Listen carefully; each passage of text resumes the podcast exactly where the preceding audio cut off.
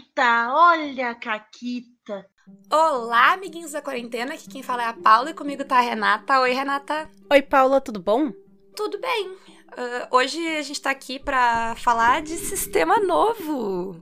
É verdade! Um sistema novo que é, assim, de explodir a cabeça de tão diferente que ele é das coisas que a gente tá acostumado a jogar. Isso. Ele é. Eu, eu tô curtindo muito ele. Eu joguei só uma one shotzinha. Tô querendo muito jogar uma campanha, mas não tenho tempo. Mas um dia eu vou ter. Uh, e, enfim, a gente vai ter alguns programas sobre ele. Hoje vai ser o primeiro. E pra vocês terem uma ideia do quão louco e diferentão ele é, a gente vai fazer esse programa inteiro só pra falar o que é esse sistema. Exatamente. Porque a gente acha que ele merece. Isso. E, mas antes de mais nada, então, eu vou aqui contar uma caquita de City of Mist, que é o sistema que a gente vai falar. A minha galera tava investigando um negócio, tem um crime acontecendo, umas mulheres estão aparecendo mortas e carbonizadas numa cidade. E a gente tá investigando qual é que é. E a minha personagem, ela tem um negócio que ela meio que consegue é, ela entende o que, que as pessoas devem e o que, que elas precisam. E ela consegue fazer isso de um jeito meio espiritual. Então ela estava examinando uma cena do crime, tentando pegar dali energias que digam para ela o que que tá acontecendo aqui, por que, que existe esse desequilíbrio e tem gente matando e gente morrendo aqui. E aí eu fui lá rolar meus dados, né? Descrevi toda a minha cena e tal. Fui rolar meus dados tirei um e um nos dois D6. Que delícia. Sim, eu tava somando três, tá? Se eu tirasse quatro nos dados, eu já tinha um sucesso parcial. Porque sete era sucesso parcial, mas não. Aí eu falhei. E eu tenho um rótulo negativo na minha personagem que é assombrada. Porque quando dá errado, isso da, de, disso aí, ela pode acabar sendo perseguida por espíritos ou ela pode.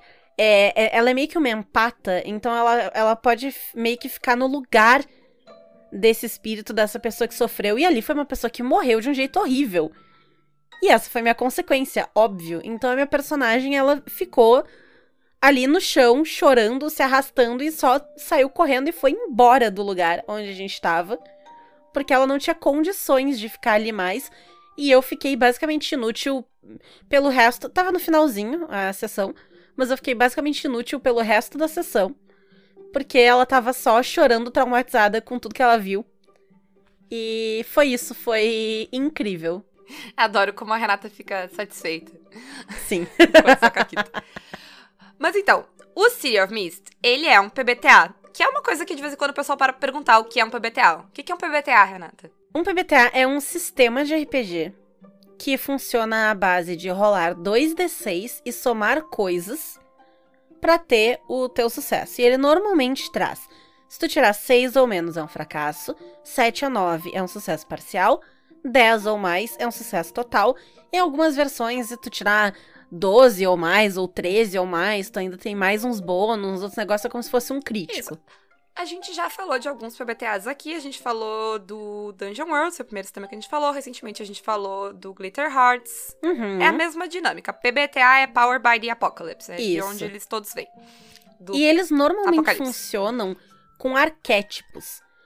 Os PBTA eles são feitos para tu jogar dentro de uma caixa que não necessariamente te limita, mas que te dá forma, digamos assim. Ele, ele te proporciona uma experiência de jogo que é muito específica. Eu acho que é, é a minha sensação, sabe? Ele é pra Isso. jogar uma história desse sentido, uma história assim, uma história, sabe? O Glitter Hearts, o Glitter Hearts ele te permite jogar uma aventura de magical people, assim, sabe? De, pessoas mágicas. É isso. Essa é a experiência que ele vai te trazer. E Exatamente. quando eu falo isso pra ti, tu tem um milhão de referências desse tipo de história que tu vai puxar pra meio que guiar como tu vai se comportar e jogar naquele sistema.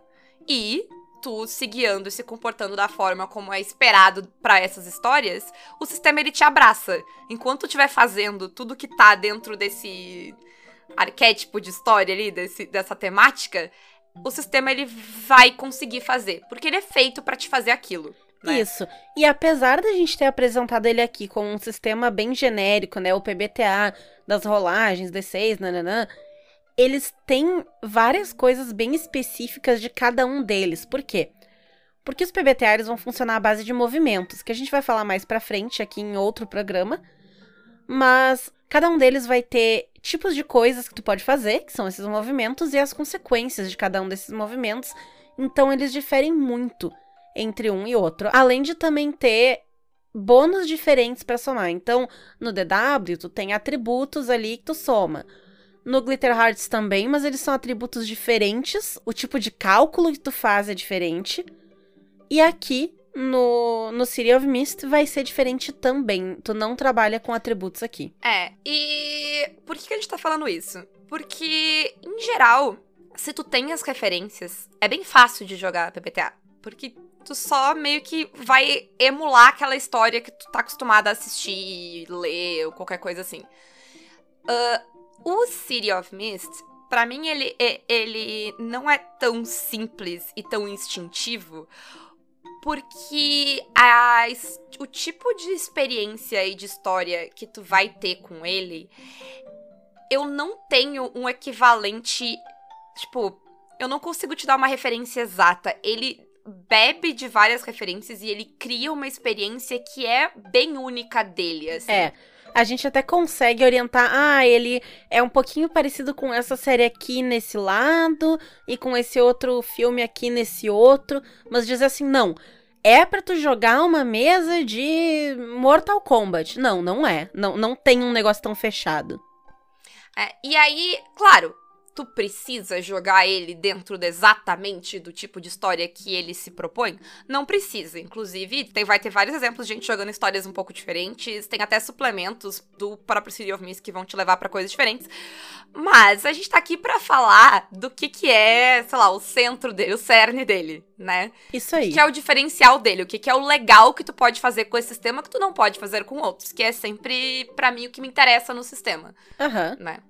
Então, eu acho que a primeira coisa dele é que ele é um sistema para contar histórias urbanas. Ele é para se passar na cidade. Não necessariamente uma cidade grande, uma metrópole, pode ser uma cidade menor, mas na cidade. É, a cidade é um elemento muito importante. Ela uhum. tá o Uhum. quê? Ela tá no título. É, Então- né? A cidade das brumas. É. Isso. Então, é, eu acho que aí a gente pode começar falando de duas coisas. Inclusive, são as duas primeiras coisas que a gente tem na pauta, A que e é a as cidade e as brumas. A cidade é o lugar onde as personagens vivem. E ela é essa cidade que a Renata falou, que pode variar em tamanho, em forma, ah, né? Ela pode ser ah, uma cidade grande, uma cidade menor. Ela pode ser, tipo, aquela metrópole zona genérica de, de quadrinhos, sabe? Uhum. que, que é meio que, tipo, ah, tem o jornal e, sabe, a pris... é, tem É tudo, tipo, padrãozão. Até e- porque é bem esse tipo de história, né? É história em quadrinho. É, e não e quando a gente fala história em quadrinho, não é tipo, ah, vai contar necessariamente a história do super-homem. Não é tão assim por esse lado. Mas. É, calma. é, a gente já sim, entra sim. nisso. Mas, mas ela tem essa vibe de que pode ter. Ou tu pode até pegar uma história, uma cidade real e basear a tua cidade nela. Ah, ela pode se passar. ser uma história noir e se passar nos anos 30. Ela pode ser uma história neon noir e se passar nos anos 80. Ela pode ser nos tempos modernos. Então, a skin que tu vai colocar na tua cidade pode ser variada, né? A questão é que as personagens os jo- dos jogadores não saem dessa cidade. Elas nunca saíram. Elas Uhum. nunca foram pro lado de fora. Ah, e ninguém na cidade meio que tem consciência disso. As pessoas agem como se tu pudesse entrar e sair da cidade. Como se tivessem visitantes na cidade o tempo todo. Turistas, as pessoas saem da cidade, coisas entram na cidade. Mas sempre que tu vai pra essa ideia de fora da cidade, ela fica meio Enevoada. é. Ah, sabe, tipo, ah, o fulano. ah, onde tá o fulano? Ah, o fulano saiu da cidade. Não sabe para onde. É, meio sabe? que para por aí, assim. Saiu da cidade, É uma- ponto. É uma ideia. Da onde aquilo veio? Ah, aquilo veio de fora da cidade. E tem aquela, que- aquela questão de que, tipo, toda vez que tu vai entrar nesse assunto, é como se algo te distraísse. ah, as informações elas vão ficando difusas, dispersas, ou alguma coisa chama a tua atenção. Então, as pessoas elas não têm essa consciência de que elas estão isoladas ali, apesar delas estarem. Mas ah, é- é- não é uma área que as pessoas questionem ou se interessem, sabe? É como ela fica nessa, nessa névoa mesmo, ou melhor, nessa bruma. Uhum. E aí a gente entra pro próximo negócio, Renata, que é as brumas. Isso. As brumas, elas vão ter um papel muito importante em City of Mist, tanto nesse sentido de meio que proteger barra isolar a cidade, quanto no papel dos personagens dentro dessa cidade. Por quê? Porque eles têm poderzinho. A gente vai entrar mais em detalhe dos poderzinhos mais pra frente, mas como é essa cidade, ela tem o pretexto de ser uma cidade normal. A maioria das pessoas que mora nessa cidade são pessoas que, sei lá, é o padeiro, é dono da mercearia, são, são as pessoas normais que moram numa cidade normal. E pra elas, a vida é normal. Porque essas brumas, elas acabam fazendo esse papel de máscara. Então, quando acontecem Sim. coisas que são fora da realidade, fora do que é normal, a bruma transforma isso numa coisa normal. Então, se alguém é, cospe fogo, a bruma pode traduzir aquilo ali na pessoa tá segurando um lança-chamas. É, as brumas elas não alteram a realidade, mas elas alteram a percepção da realidade. Então a coisa ainda queimou, mas as pessoas vão ver aquilo de outra forma. E sei lá, se, se rolar uma autópsia, sabe, uma investigação, se o CSI for lá, ele- o que eles vão descobrir é que um lança-chamas, sabe? Isso Então, vai, vai ser essa alteração de percepção num nível total, assim. Então, ninguém que não seja outra pessoa que tem poder, que aqui a gente chama de portal, nenhuma pessoa que não é um portal vai conseguir discernir o que, que realmente aconteceu por conta das brumas. E mesmo quem é um portal, ainda assim, as brumas podem afetar a tua percepção. As brumas, elas são tão poderosas que a ideia é que as próprias personagens tenham essa dúvida de o quanto eu não sei da realidade que eu vivo, sabe? Porque aquela coisa que a gente falou sobre as brumas, às vezes. Tu, sei lá, tu tá falando de um assunto e aí surge algo que te distrai, porque é uma. Sabe, tu tá descobrindo a- a ideia de que a cidade é isolada, e aí, de repente, tipo, explode um negócio e todo mundo vira pro lado e todo mundo esquece daquele assunto Sim. sabe? As brumas têm muito esse poder. Ah, ele, e elas podem sim intervir também com esses portais, né? E então tem toda essa, essa dinâmica de o que é real, o que não é real.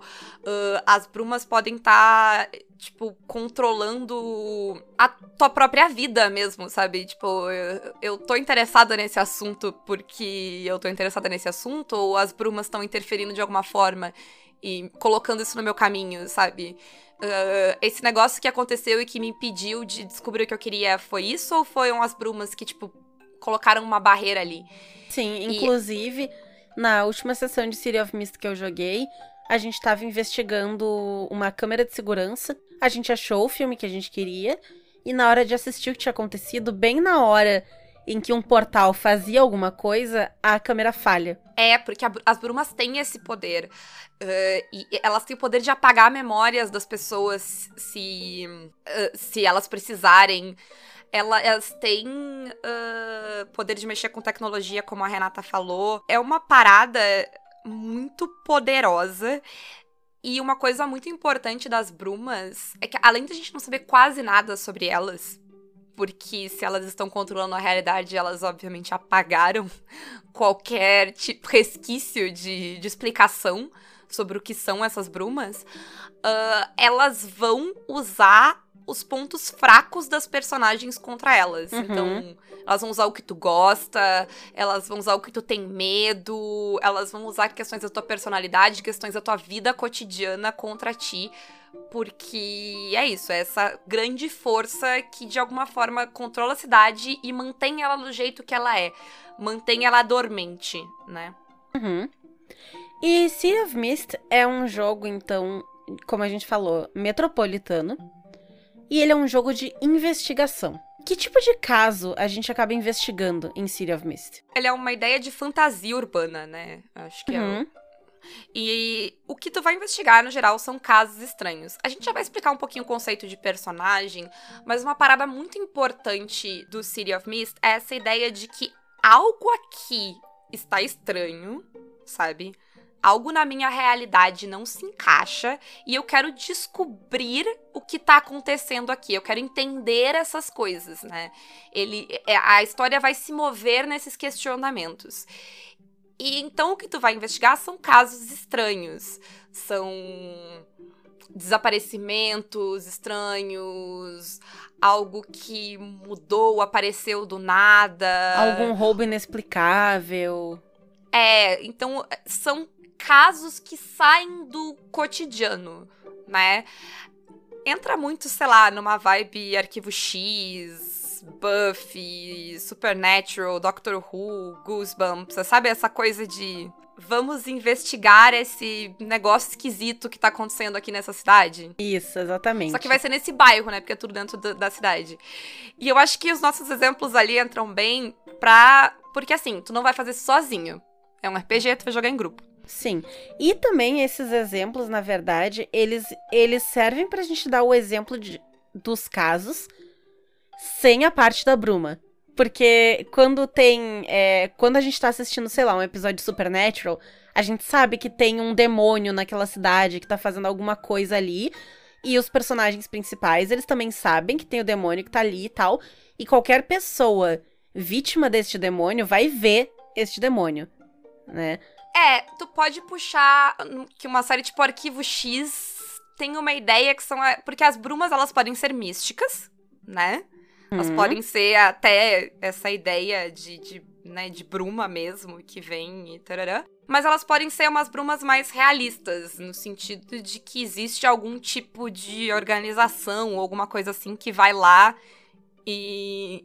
Tipo Sei lá, põe- Homens de Preto, que o cara chega e apaga a memória da pessoa com um flash Exato. de luz. E aí, se tu pegar Arquivo X, tem um pouco disso, de que ter a ideia de que existem pessoas tentando encobrir essa verdade. Mas eu acho que vai. Arquivo X é um bom exemplo também na ideia de que eles estão tentando descobrir uma verdade e que não necessariamente os casos investigados têm a ver com essa grande verdade que tu tá atrás, mas.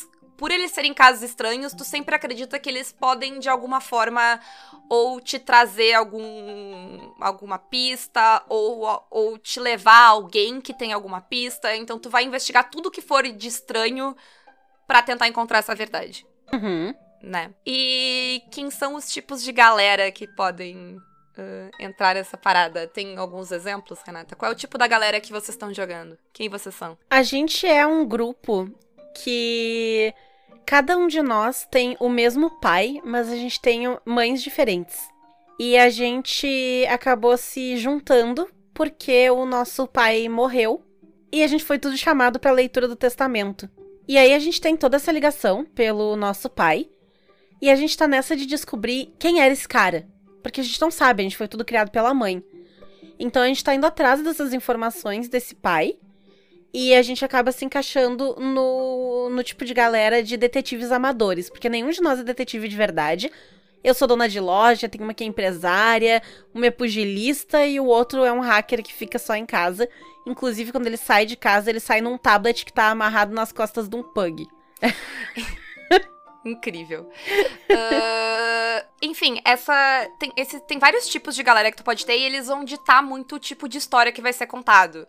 Ah, pode ser que o que une essa galera é um evento. Aconteceu alguma coisa com vocês todos e vocês estão tentando descobrir qual é a dessa coisa. Por que, por que, que isso aconteceu com vocês? O que, que aconteceu, talvez? Porque talvez vocês não lembrem direito. Lembra das brumas? Então pode ser isso. Vocês podem ser teóricos da conspiração, tentando unir sabe, os fios dessa coisa toda. Vocês podem ser Pode ser uma empresa. Pode ser uma empresa. É, vocês tudo são da mesma empresa, e aí é alguma coisa que vocês estão fazendo pelo bem da empresa também. Ou, sei lá, vocês estão. Vocês trabalham na mesma empresa, mas vocês estão tentando descobrir algo sobre essa empresa. Uhum. O tipo de história ele vai variar muito sobre o, com o tipo da galera. Então, essa ideia de fantasia urbana, é essa ideia de investigação e de descobrir as coisas, mas na sessão zero, quando vocês tomarem a decisão de quem vai ser a nossa galera, vocês vão discutir qual vai ser o foco. O foco vai ser mais os casos, o foco vai ser a relação entre os personagens, o foco vai ser uma parada corporativa, vai ser, sabe, o que que a gente vai estar tá investigando, que tipo de história vai ser contada. E o livro vai trazer esses tipos de galera e o tipo de. Que tipos de personagens ele sugere que se encaixem ali, que tipo de histórias que tu pode contar nessa temática, né? Porque, enfim, expande bastante. É, porque, sei lá, é, é, X-Files é uma parada mais de teorias da conspiração, talvez, do ponto de vista do Mulder, mas. Será? Não sei.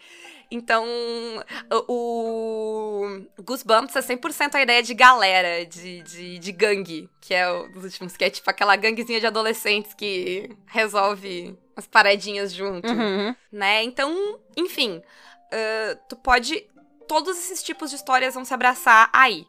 E até agora, vocês devem estar pensando, tá, mas isso aí, eu já vi várias histórias assim. Não é tão. Onde é que tá a complicação? Por que esse programa todo, Renata? Então, como a gente comentou, os personagens em City of Mist, eles são chamados de portais. Por quê? Eles são, a princípio, pessoas normais. Que nem eu dei o exemplo, a minha personagem, ela é dona de uma loja de quinquilharia. Tipo um sebo de variedades, assim. E ela é essa pessoa que tem ali um bilhão de objetos e itens e tudo mais. Ao mesmo tempo, ela é um portal. É nela que reside um conceito. E esse conceito, no caso da minha personagem, é a balança. Ela é o conceito do equilíbrio. Então, ela é, na sua vida, uma pessoa total desequilibrada, maluca, que acredita em todos os misticismos do mundo e tem uma loja abarrotada de tralha, tipo, acumuladores, Uhum. assim. Mas ao mesmo tempo ela traz dentro de si o mito da balança, do equilíbrio. É, e todos os personagens do City of Mist, eles são essas duas coisas. Eles são o Logos, que é a tua pessoa mundana, quem tu é na tua vida normal. E o teu mitos, que pode ser um conceito, como a Renata falou, conceito de equilíbrio, pode ser uma lenda, pode ser uma pessoa lendária, pode ser um objeto lendário, né? Pode ser um Pode deus. Pode, pode ser um deus, pode ser muitas coisas. Ah, não precisa necessariamente ser só, tipo, uma ideia, um conceito abstrato. Eu gosto muito, o livro descreve que o teu mitos, ele é um... um- ele tem uma história, ele tem uma coisa pra contar, sabe? Ele é algo Ele tem um propósito, né? é, mas ele não tem. ele- o que ele não é, eu acho que é importante dizer, ele não é uma personalidade, ele não é um- Isso. um- uma entidade, não ele é, é mais um uma esquema. ideia. É, não é um esquema que, ah, eu sou. O nome da minha personagem é Jo. A Jo, quando ela tá ali normal, ela é ela, de boa, e aí ela se transforma no mitos. Não. Não é isso. Ela acessa. Ela é sempre ela. Ela é sempre ela. Ela acessa os poderes do mitos, mas ela não se transforma em nada além de quem ela é. Ela é uma pessoa comum que descobre que dentro dela existe essa ideia, essa história, esse mito. Ah, e, e que por causa disso ela tem poderes e habilidades que ela não tinha antes. Ah, e existe uma questão de que essa, ah, esses poderes de alguma forma vão transformar quem ela é. Mas não é num sentido de brigar pela personalidade. A personalidade vai continuar sendo a dela aquela coisa é ela, sabe? É- Ela é a personalidade maluca dela lá e ela é a balança ao mesmo tempo. É- Uma coisa vai influenciar na outra e às vezes vai existir um conflito interno com essas duas coisas, como no caso da balança. Às vezes o conflito pode ser externo, porque as pessoas da tua vida vão rejeitar esse teu mitos e essa. Tu vai ter complicações na tua vida mundana por causa desses teus poderes Hum. né? Mas, tipo, tu é sempre tu. Tu pode mudar e a ideia da história é que essa é que descobrir isso em ti vai mudar a tua pessoa, né? Vai causar, vai ter um impacto em quem tu é, mas a personalidade continua sendo tua. De- no mitos e no logos tu é tu, sabe? Eu acho Sim. que é- essa é a questão central. Tipo, o teu personagem é o teu logos. Ele é o teu logos com acesso a este poder e sobre e ele vai começar talvez a ver até ver o mundo pela ideia dessa coisa que tá dentro dele. Mas tu tá jogando com aquele logos, Sim. sabe? No exemplo da Jo, é, ao mesmo tempo em que ela é completamente acumuladora e ela pega todos esses objetos. Meu Deus, olha os trovão aqui. A parte da balança dela, ela sabe que todos esses objetos têm um propósito. E que entregar esses objetos pro seu propósito traz o equilíbrio, é onde eles deveriam estar. Então, o, a, a acumulação dela permite que ela traga o equilíbrio, mas ao mesmo tempo ter tantas coisas não é equilibrado. Então ela fica nessa haha, balança, tentando manter o equilíbrio dela mesma. A gente tem alguns exemplos de personagens de outras de coisas de ficção que se encaixam aí que a gente vai dar no final. Mas acho que vamos quebrar um pouquinho esse personagem. A gente vai explicar ainda como monta esse personagem. A gente tá falando agora só do conceito disso. Isso. Então esse personagem ele vai ter um despertar. Em algum dia tu tava vivendo a tua vidinha medíocre lá, acorda, trabalha, tarará, é cringe, toma café, essas coisas. quando uh, algo em ti desperta. Isso pode ser instantâneo, isso pode ser gradual, Uhum. mas algum dia tu te dá conta que existe esse essa parada dentro de ti, que tu, tu descobre que tu não é exatamente quem tu era, sabe? Pode começar, inclusive, como aquela coceirinha de tipo, hã? E aí tu segue a tua vida? E aí daqui dois meses acontece um outro negócio e tu fica. Peraí. E de novo, um trovão gigante. É, pode ser um evento que acontece contigo, pode ser esse questionamento e tu vai indo atrás, pode ser pequenas coisas que tu vai notando, pode ser até manifestações desse poder que, sabe, vão acontecendo e tu vai tipo, não, mas para, como é que eu fiz isso? Sabe? De alguma forma, tu vai despertar e tu vai começar a ver os efeitos das brumas, a ver essas- esse lado místico, sobrenatural da cidade que tava oculto pra ti. Porque Sim. tu era uma pessoa dormente. Inclusive, eu pensei, enquanto a gente gravava, num exemplo de série que eu vi poucos episódios, então talvez eu esteja enganada e a Paula vá cortar tudo isso daqui. Mas. Eita!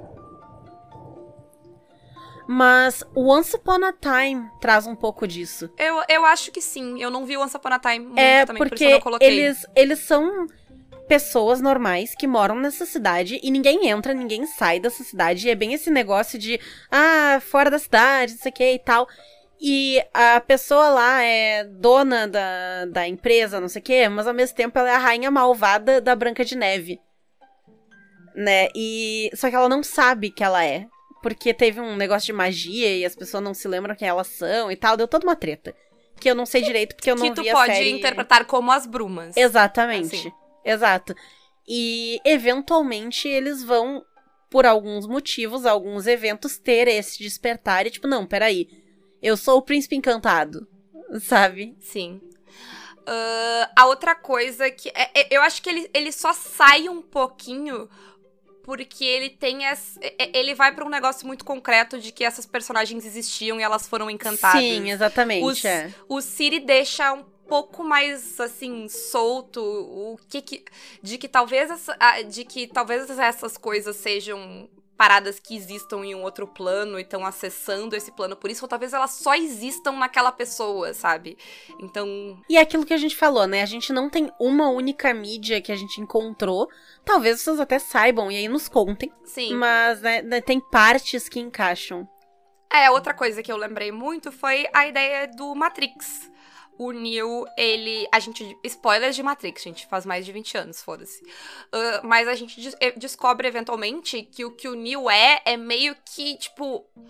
A falha que a, que a Matrix tenta consertar. né? A questão do descontentamento das pessoas, dessa revolta que existe. Ele é meio que, tipo, esse essa coisa que eles colocam numa pessoa e, né? E aí, quando a gente, quando o Matrix começa, o Neo é esse cara que tá na vida cotidiana dele, bem cotidiana, mas ele sabe que algo não tá certo e ele tá investigando, ele tá indo atrás ah, de o que que tá errado ah, no mundo, porque ele sabe que alguma coisa, ele tem essa ideia de que algo não fecha. E é, esse é o, o, começo que a gente vai ver dele. E aí ele vai despertar, é o começo da história. Depois que ele desperta, ele vai começar a acessar os poderes dele e tal. Então é muito essa ideia. E tu tem a ideia das brumas porque é a própria Matrix, né? A Matrix, ela fica, tipo. Ela tá mantendo as pessoas, só que não é uma cidade, é o mundo inteiro. Uh, mas, enfim, é uma ideia bem parecida. Porque o o Mist tem um pouco essa ideia de, de mito da caverna, né? Que é o, o, de onde o, o Matrix vem, essa parada. Do, né? Agora a gente vai ficar. Eu, eu, eu, acho que nem conta mais como muito filosofia, né? Falar de mito da caverna. É um negócio que já se banalizou. Acho que todo mundo. É, não sei, porque vem da filosofia, né? Mas é aquela ideia de que tu tá dentro da caverna e tu não sai dela, tu não sabe o que tem lá fora, e tudo que tu vê dentro são as sombras do que acontece no mundo lá fora refletida na parede. É. E a tua interpretação do mundo é a interpretação das sombras, né? É, o, o que o Matrix faz e o City of Mist faz é levar além, porque no mito da caverna tu só descobre que as sombras não são a realidade, né? Mas ali tu vai descobrir que além das sombras não serem a realidade, tu não é quem tu achou que tu era exatamente. Então, tu descobre algo sobre ti também, né? Que é, que é um passo além. Isso. Mas então, tu vai ter esse despertar. Uh, Pode ser que tu lembre 100% dele, pode ser que tu até não lembre, tu só sabe que, sabe, mas tu sabe que tem alguma coisa ali. Mas a tua vida normal, a tua vida cotidiana, ela não para. Tu ainda tem que pagar os boletos, ir trabalhar, levar teu filho no colégio, passear com o cachorro. Essas coisas, ela, ela, sabe, elas estão rolando, elas estão te chamando e, te, e tu tem que seguir uh, essa vida. Mas ao mesmo tempo que a tua vida cotidiana segue, Renata, o teu mitos tá ali te chamando, certo? Sim, porque esse mitos, como a gente falou, ele vai ser um conceito ou uma lenda, mas ele tem algo que ele quer, ele tem algo a provar, ou ele tem algum objetivo. E ele vai te puxar pra. Porque afinal, tu é o portal, é, é por ti. O mitos ele não age sozinho, ele não tem uma autonomia de chegar e, ah, não, agora eu vou é, fazer esse negócio aqui. Ele é uma ânsia, uma história para ser contada. Não é, não, que, não é uma coisa com consciência e planos malignos, mas é, é, é, aquela, essa coisa ela quer ser externada, né? Isso, exato. É um impulso, né? E tu vai ter esse impulso, então é, vai fazer parte da tua personalidade, tu querer seguir ao mesmo tempo o chamado do teu mitos e as necessidades do teu logos. E tu, como jogador, vai ter que fazer um, um equilíbrio aí, porque dependendo do que tu fizer ou do que tu negligenciar, tu vai ter mudanças nessas tuas personalidades, nessas. Né, não nessas personalidades, mas nessas partes da tua personalidade. Em quem tu é, né? É. Porque tu vai sempre ser um, parte logos e parte mitos. Quando a gente montar a ficha, a gente vai explicar isso melhor. Mas muito do teu uh, desenvolvimento como personagem vai estar tá em quanto tu equilibra isso e o quanto um vai se tornando mais quem tu é do que o outro, sabe? Porque tu é parte um, parte o outro, mas tu pode ficar mais mitos e menos logos, ou mais logos e menos mitos, né? Então, existe esse conflito aí que pode ser interno, pode ser de, de, de tu tentando, né?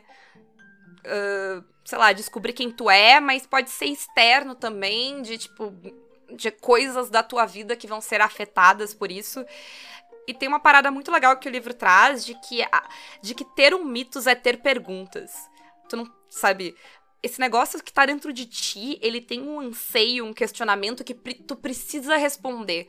Então, tu vai atrás dessas coisas. E é bem legal, quando a gente fala da ficha, a gente vai ver, mas o, o Logos tem certezas e o Mitos tem perguntas. Uhum. Né? E essas perguntas são o que vai mover a história. Lembra quando a gente falou lá no começo de investigação e mistério? A, a história do Siri, ela vai se mover nessas perguntas. O que, que aconteceu aqui? Por que, que isso é assim? Por que eu fui escolhido?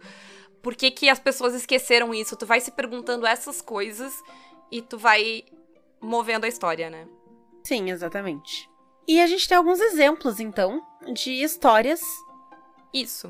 Uh, eu dei o exemplo do, do, do, do, Matrix, e tem um outro exemplo que eu acho que encaixa bastante também, uh, mas ele vai mais pra ideia de brumas realistas, que é a trilogia O Corpo Fechado, Fragmentado, Vidro.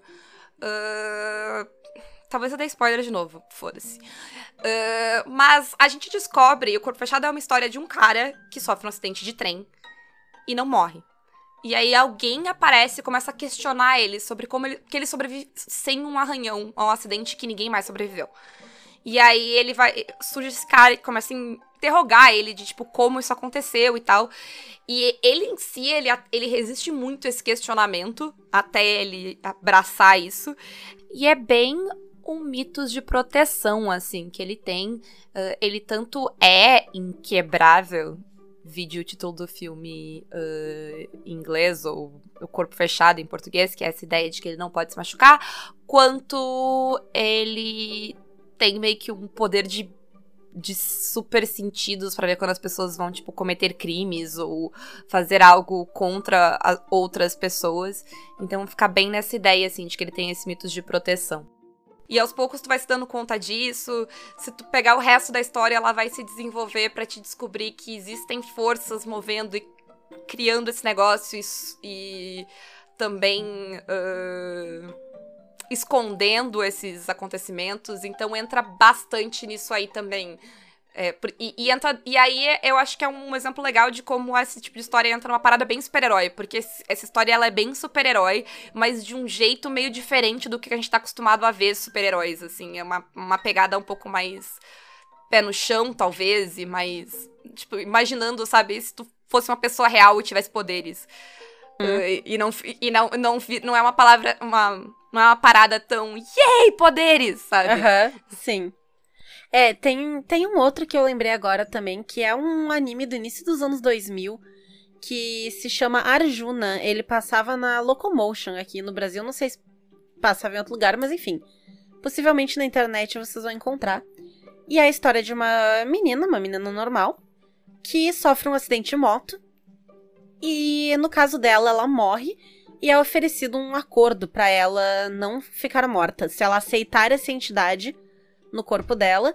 O que não acontece no City of Mist, porque, né, o portal só meio que vem ali, esse mitos é, está tu ali. Não, tu não ganha o direito de é, escolha. Exato. É, e, e nem é bem uma entidade, né? Isso, uma... essa ideia. Ah. Mas, mas, mas na, no caso da Arjuna também, porque o nome dela é Juna e ela recebe Arjuna, que é uma deusa hindu. E a treta toda dela é que a Arjuna é uma protetora da Terra, só que quem tá destruindo a Terra são os humanos, e ela não deixa de ser humana, ela não se torna Arjuna ela, no corpo dela, consegue acessar os poderes de Arjuna e aí tentar é, derrotar as criaturas que estão destruindo o mundo, que na verdade são uma representação dos humanos. Então ela fica nessa, ela não pode matar todos os humanos, mas ao mesmo tempo ela não pode deixar que eles destruam o planeta. E, e porque essa é, é, essa, essa é a angústia de Arjuna, que seria o mitos dela, né? Manter o planeta uhum. vivo. Eu vou pular o próximo, vou deixar ele por último, porque ele é um dos melhores exemplos que tem aqui. Uh, quando eu falei uh, que tem uma parada de que esses poderes, essa coisa nova que tu descobre dentro de ti, vai fazer tu ver o mundo de uma forma diferente, eu lembrei do Dr. Manhattan em Watchmen. Porque o Manhattan é um homem comum. Ele não, não é exatamente que ele sabe uma entidade, mas ele. Ele encarna uma ideia de poderes divinos. Ele vira uma criatura onisciente. Ele começa a perceber o tempo de uma forma diferente do que os humanos. A, a treta do Manhattan ao longo de Watchmen inteiro é que uh, começar a ver o mundo desta forma faz ele perder a humanidade dele. Faz ele cada vez se aproximar mais desse lado divino do que do John, que é quem ele era antes, mas ele não é que ele deixa de ser o John, entendeu? Ele só tipo quanto mais ele vê o mundo de uma forma divina, mais ele se apresenta de uma forma divina, porque no momento que tu vê tudo ao mesmo tempo e tu sabe tudo que vai acontecer, tu não sabe, tu não consegue mais ser aquela pessoa comum que tu era. Então ele vai perdendo esse, esse lado comum. Que é bem, a, é bem uma lógica que pode acontecer no, no City of Mist, assim. Tu começar, tipo. Tu ir se entregando cada vez mais para essas novas habilidades e pra esse conceito que, que tá ali dentro de ti. E tu ir perdendo a tua. teu lado mundano, né? Isso. E quando isso acontece, inclusive, tu. tu te torna o avatar do, do teu mitos E é- esse é outro exemplo que talvez encaixe um pouco. Porque em Avatar, tu tem uma pessoa que nasce com a habilidade de dominar os quatro elementos. E só que ao mesmo tempo, essa pessoa ela tem dentro de si a consciência de todos os avatares anteriores. E ao mesmo tempo ela é quem ela é, né? E ela tem os seus anseios e os seus desejos como pessoa, mas ela também tem esse dever de manter o equilíbrio no mundo, a harmonia, é, a ligação com o mundo espiritual. Então, tem toda essa parte de. é, eu sou só um menino de 12 anos, mas o mundo tá dependendo de mim. Eu, eu preciso trazer o equilíbrio de volta. Porque zoaram esse negócio todo aqui. É, e aí a gente comentou que a- é- é- entra um pouquinho nessa história aí também a ideia da Shira, da nova, pelo menos. Que eu realmente não me lembro da antiga. Isso. Ah, porque ela também tem. É, é bem parecido com o Avatar, na verdade. É, é bem parecido com o Avatar. Mas a, a- tem a Ador, que é a, o Logos, né? E a Shira seria o Mitos dela. Nesse caso, existe uma transformação que em City of Mist não vai acontecer. Né? É, Tu- aí é onde des- desvia um pouco Isso da desvia parada. Um pouco. Mas é isso, a- a Shira do desenho novo, ela é essa entidade que foi criada pra proteger aquela sociedade. É, ela é um é- mitos de proteção, né? É, ela tem esse nome. exatamente. Ela só tem esse nome. E ela, tanto que ela tava em outra pessoa antes e ela está na Adora agora. Porque ela não é, é, necessariamente. Eh, Digamos assim, ela não é uma parte originária da Adora, digamos assim, né? Ela, ela recebe isso depois. Mas ao mesmo tempo, ela faz parte de quem ela é. Sim. E por fim, eu queria dar um exemplo que eu, eu não sei quantas pessoas vão ter e, e leram ou assistiram, mas é é um exemplo mais recente e ele é ótimo, que é o Adam em Good Omens. Uh, o Adam, ele é o anticristo. Ficou boas né? maldições, né? Belas Maldições. Belas Maldições. Belas Maldições é o, é o título. Tanto do livro do, do Gaiman e do Pratchett, quanto da série pro Prime Video, que o Gaiman fez. Ambos são incríveis, super recomendo. O Adam, ele é essa criança, e ele é uma criança com vontades de criança. Ele tem os amigos dele, ele se mete em confusões e tal. Mas ele é o anticristo. Então, dentro dele existe esse poder do anticristo e até essa vontade do anticristo. Porque qual é a vontade, qual é o objetivo do anticristo? Começar o apocalipse, né? Mas, ah, porque, e, e aí, sei lá, a gente tava conversando isso com o Fred antes, ele tava tipo, ah, mas talvez várias histórias de anticristo vão entrar nisso, mas o que eu acho que torna o Adam um ótimo exemplo pro City of Mist é que o Adam, ele não é essa criança sinistra e, ah, sabe? Sim, Ele é é uma uma criança, criança normal, é isso. Tanto que o cão do inferno chega pra ele e ele, tipo, ó, eu tenho um cachorrinho. É, e quando o cão tá chegando, ele fica tipo, ah, eu quero um cachorrinho fofinho, que e aí o cachorro vira, porque ele tem esse poder, ele tem o poder de mudar o mundo ao redor dele, e ele não se dá conta disso. E ele usa esse poder de um jeito muito criança, em- por um bom tempo. E, e é legal porque rola justamente essa parada do Mitos ir ganhando mais força, né, dentro dele, e ele ficando cada vez mais poderoso e cada vez mais, tipo, indo cumprindo esse o papel do que o Mitos quer dele, que é de criar o, o fim do mundo.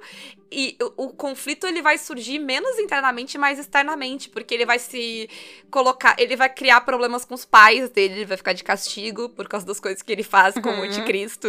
Ele vai brigar com os amigos, porque os amigos começam a ficar com medo dele, sabe? E aí ele. E, e é, e é daí que vai vir o conflito dele, de tipo, de ele decidir se ele, sabe, vai virar o avatar dessa coisa e fazer o que o Mitos quer que ele faça, ou se ele não vai e vai seguir as, as necessidades do Logos dele.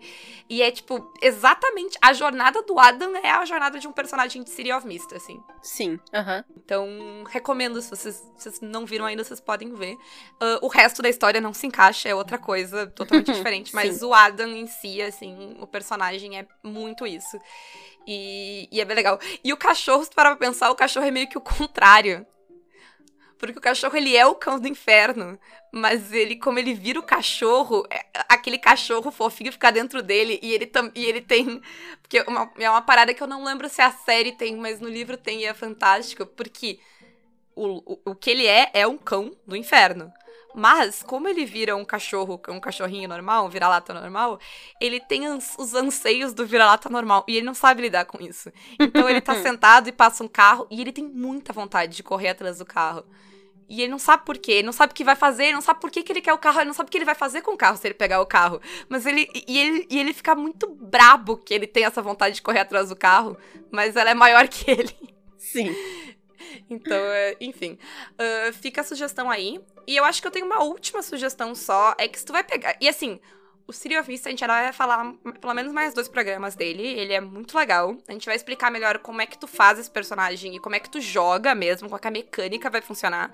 Porque ela é um pouquinho diferente de outros PBTAs também. Uh, mas a minha dica é que se tu vai pegar o livro, né, que tá em financiamento coletivo lá na Retropunk, então vocês podem ir lá apoiar, ainda tá rolando o financiamento coletivo, então aproveitem e vão lá.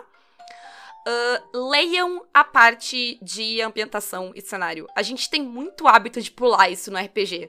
Porque tu fica tipo, ah, eu sei, eu vou jogar tipo, fantasia medieval. O que, que eu preciso que esse livro me explique o que, que é fantasia medieval, né? A gente tem. É muito o impulso. Mas uhum. eu acho que, tipo, essa parte do Siri, ela vai trazer umas coisas muito legais e que vão enriquecer muito a tua história. Essa, essa proposta que ele faz. Porque a sensação que eu tenho lendo é, é que ele é baseado numa história que eu não assisti ainda. E eu fico muito animada com a ideia de jogar uma história que eu não vi ser contada em outro lugar, sabe? Uhum. É isso? E era isso. Então, gente, vão lá apoiar o City of Mist. Ele ainda vai ficar em financiamento coletivo por. Ah, quantos dias? Não sei. Vários dias. Tem eu, alguns eu dias. acho que é mais uma semana ou duas no máximo. É, tá mais ou menos. Tá, isso. tá entrando na reta final do financiamento coletivo. Uhum. Então... Já está financiado, né? Então só tem a ganhar. É, o livro é muito bonito também, ele é visualmente muito legal. E vão lá, se vocês. A, a Ray Galvão traduziu ele. É então verdade, a tradução, a tradução é, incrível, da Ray. magnífica. Uhum, sim, ela usou vários termos bem engraçadinhos. E eu acompanhei ao vivo essa tradu tradução, às vezes, né? Ao vivo, no caso, a gente em chamada e ela. Ah, que palavra eu uso pra não sei o quê? Exato. né? E ficou muito o bom. Que raios é? Isso, que diabo é essa palavra aqui? O que, que ele quer dizer com não sei o quê? Então a gente teve esse, esses momentos excelentes. E como sempre, quem quiser apoiar o Caquitas, vocês podem nos apoiar se tornando um padrinho nosso pelo Apoia-se PicPay ou Padrim, ou então com as nossas lojas parceiras, Representarte Design e Editora Chá com o cupom CAQUITAS, Retropunk com o cupom CAQUITAS10 e a forgeonline.com.br com o cupom CAQUITAS5, onde tem nossa coleção de camisetas. A gente tem planos de jogar o City of Mist, mas a gente precisa achar uma data ainda, então eu não vou dar senha ainda para vocês relaxem aí que em breve a gente revela essas paradas. Isso aí. Então, até mais então, e tchau. Tchau.